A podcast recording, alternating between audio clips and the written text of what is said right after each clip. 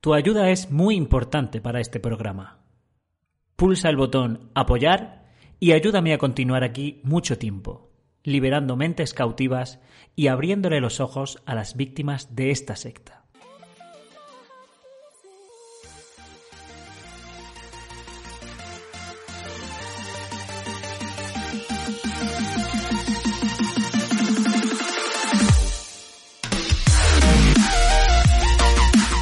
Mis hijos y yo nos contagiamos de coronavirus. Y hace poco volvimos a estar todos enfermos de COVID por segunda vez. Si veis a esta familia montarse en el mismo avión que tú, huye.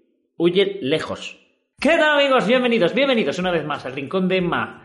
Esta es vuestra casa, vuestro hogar, vuestro rincón en este informe 2 del cuerpo gobernante que ya ha salido. Eh, vamos a analizarlo, por supuesto.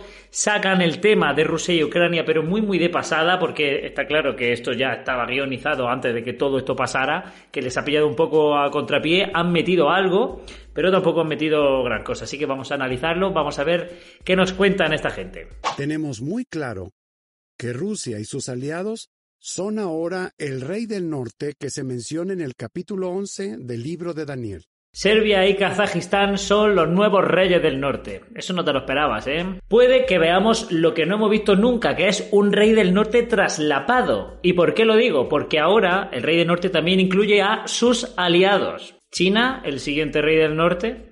Queremos que sepan que estamos orando por ustedes, queridos hermanos, de Ucrania y de Rusia. Al mismo tiempo, estamos haciendo todo lo posible por asegurarnos de que tienen todo lo que necesitan en sentido espiritual y también en sentido físico. Ah, bueno, si está orando por ellos, seguro que no van a tener ninguna víctima. Ninguna víctima va a caer en este conflicto, al igual que cuando orabais con el tema del COVID, que apenas habéis tenido víctimas. Y otra cosa, ¿cómo se están asegurando ellos de que a los hermanos de allí no les falta de nada? ¿Vais a ir vosotros a la zona de conflicto? Por ahora queremos seguir siendo prudentes. El cuerpo gobernante les ha pedido a los comités de sucursal que estén muy atentos a todas las zonas del territorio que supervisan. Cada comité de sucursal podrá iniciar o ampliar el programa piloto para reunirse de manera presencial cuando sea seguro hacerlo. ¿Podrá celebrarse la conmemoración en persona en su congregación este año? ¿Quién sabe? Ya veremos. Pues ya van cuatro meses tarde y lo que les quede todavía. ¿eh? Y yo digo una cosa, cuando hagáis la conmemoración presencial, eh, yo sé de uno que se va a ir de cata de vino esa tarde. Si se nos permite volver al salón, ¿estaremos dispuestos a hacerlo? Me ha llamado muchísimo la atención esta pregunta. ¿Cómo que si estamos dispuestos a volver al salón? Me ha recordado la pregunta cuando llegaba abril y desde la plataforma decían, estamos dispuestos a hacer el precursorado en abril porque era algo muy opcional, muy que no las tenían todas consigo, ¿no? O sea, había muy, muchas posibilidades de que la gente no se animara. Y aquí están preguntando exactamente igual, eh, ¿estaremos dispuestos a volver? ¿Estáis seguros de que en los salones estarán ocupados todos los sitios que estuvieron ocupados en 2020? Yo creo que no. Es cierto que volver a las reuniones presenciales requerirá esfuerzo de nuestra parte. Pero también piensa en todas las ventajas y beneficios de poder volver a juntarnos en persona con nuestros hermanos y hermanas.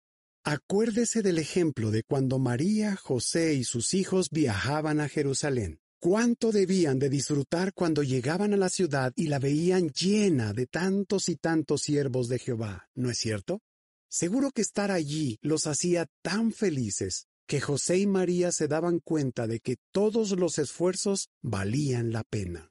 Uy, uy, uy, uy, uy, que se viene, que lo están viendo venir. Y es normal, es normal que estén preocupados porque si miramos los propios totales que ellos mismos publicaron, eh, tuvieron en 2021 1090 congregaciones menos respecto al año pasado. Y se marchó.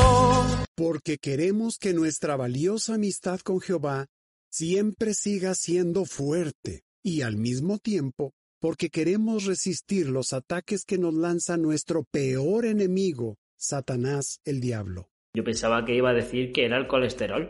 Claro, el diablo no nos causa todos nuestros problemas, pero siempre busca la manera de aprovecharlos. Él quiere aprovechar que estamos estresados y aislados por la pandemia para debilitar nuestra fe Creo que ya sois los únicos que están aislados por la pandemia. Desde septiembre de 2021, nuestros hermanos se han visto afectados por más de 120 desastres. Veamos algunos ejemplos.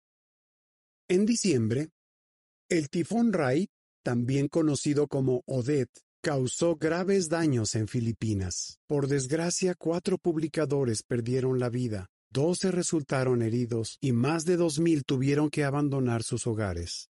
Y además de todo eso, más de mil setecientas casas de nuestros hermanos sufrieron daños o quedaron destruidas. Luego, en enero, la tormenta tropical Ana devastó el sureste de África.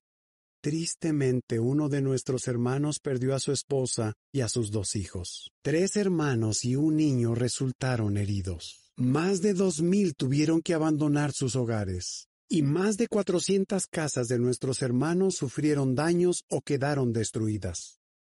Y el pasado 15 de febrero, en Brasil hubo fuertes lluvias y deslizamientos de tierra. Por desgracia, un hermano nuestro y su hijito de dos años fueron arrastrados por una avalancha de lodo. El papá sobrevivió, pero quedó gravemente herido, y tristemente su hijo falleció. Además también falleció otro hermano. No dejamos de orar por todos aquellos hermanos que han perdido a seres queridos o que han sido víctimas de estos desastres. Con el tifón Rai resulta que murieron 408 personas y 83 desaparecieron.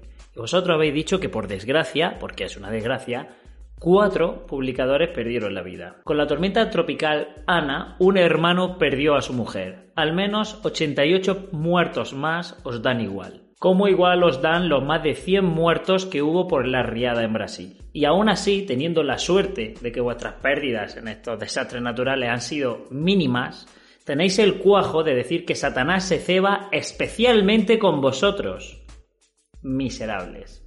Los siguientes minutos del informe 2 son minutos con vídeos lacrimógenos que no hacen más que justificar las contribuciones que hacen el hermano de Francia, el hermano de España, el hermano de Italia, para justificar las donaciones que ellos dan para ayudar eh, a hermanos con desastres naturales. Pero en el propio vídeo dice que son los hermanos de la zona los que construyen y los que contribuyen. Los que sabemos cómo funciona esto, sabemos que es la gente de alrededor de la zona que sufre este tipo de desastres los que ayudan y contribuyen. Y que el dinero que se manda a la central eh, no va a esos sitios. Más que nada porque no podemos ver ningún informe de cuentas ni ningún justificante que nos haga pensar que ese dinero se está invirtiendo en este tipo de cosas.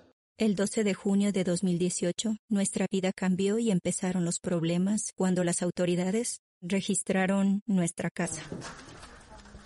Estuvimos sin ver a Alexei durante 11 meses porque se lo llevaron a un centro de prisión preventiva.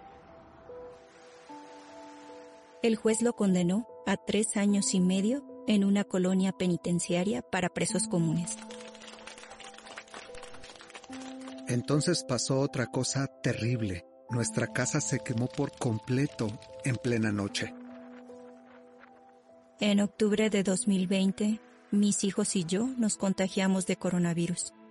Y hace poco volvimos a estar todos enfermos de COVID por segunda vez. Si veis a esta familia montarse en el mismo avión que tú, huye. Huye lejos.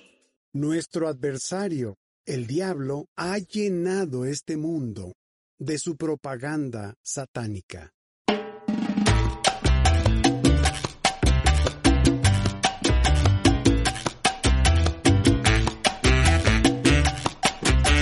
El mejor análisis del informe 2 que te vas a encontrar en internet se queda aquí, no sin antes agradecer a todos mis patrocinadores. Que no se te olvide irte del vídeo sin dar un like, a mí me ayuda muchísimo, compártelo si quieres también. Un besito.